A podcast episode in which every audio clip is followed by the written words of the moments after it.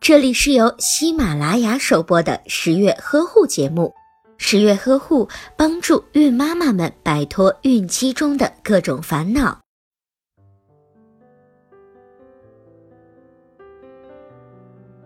所谓的婴儿过敏，是指机体的免疫系统对来自空气、水源以及接触物或者是食物中天然无害物质出现的过度反应。有一些家长，尤其是爷爷奶奶们，通常会认为过敏是因为免疫力功能低下，其实并不是这样。过敏往往是由于免疫功能异常增强而产生的。另外，从遗传学的角度来看，如果父母中有一方是过敏体质，那么宝宝患有过敏的可能性为百分之三十三；如果父母双方都有过敏症，那么宝宝患有过敏的可能性则会高达百分之七十。让过敏成为了万恶杀手的原因，主要有以下两个方面：一、未及时诊治。当发生过敏反应时，如果不及时的诊治，症状无法得到缓解，就会造成身体组织功能的失调，严重时还会对器官组织造成破坏。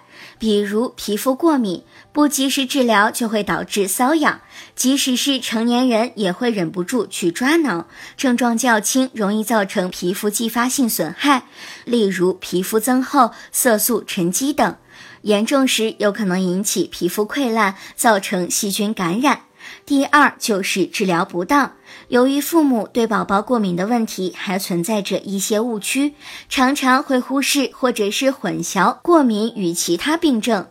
例如，过敏性鼻炎的症状与感冒就非常的相似，二者的外在表象都为鼻塞、流鼻涕等。因此，父母往往就容易把宝宝的过敏性鼻炎当作是感冒的情况，从而只给宝宝服用了简单的感冒药。但是，服用感冒药难以及时控制过敏性鼻炎。另一方面，感冒药所含有的多种药物成分也可能会使宝宝发生其他的不良反应。过敏呀，虽然不是重病，但是在极端的情况下，过敏几乎会涉及到宝宝的所有器官，例如发生。在喉部就会阻塞到气道，从而导致窒息的发生。第三，过敏给宝宝留下的痕迹，爸爸妈妈不要认为过敏慢慢的就会好转，其实过敏是会随着时间的变化而不断改变的，而且有一些过敏会越发展越难治，因此爸爸妈妈一定要及时的了解过敏的发展和重要性，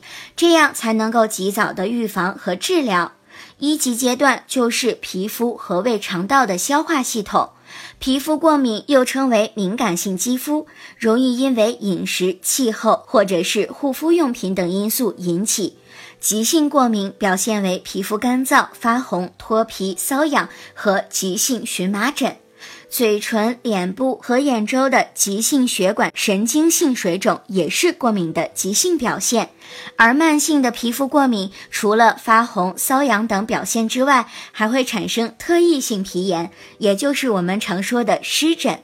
当宝宝进食了某种食物，产生了胃肠道过敏时，就会出现呕吐、腹泻、便秘、严重脚腹痛等症状。尤其是当腹泻、便秘交替出现时，父母一定要特别的注意。过敏的二级阶段就是呼吸道，过敏时间延续较长时，就会侵袭到宝宝的呼吸道。上呼吸道主要包括鼻腔、咽腔、喉头，因此其过敏表现为反复的流鼻涕、咳嗽、扁桃体肿大等情况。急性上呼吸道过敏还表现为鼻子瘙痒、鼻塞、打喷嚏、结膜炎等情况。由于这些表现类似于感冒的症状，所以爸爸妈妈千万不要疏忽大意，以防延误了宝宝的治疗。宝宝的下呼吸道过敏症状主要包括为咳嗽、胸闷、喘气或者是气短，严重的时候还有可能会发生过敏性哮喘。另外，由于宝宝身体的各个系统还都未发育完全，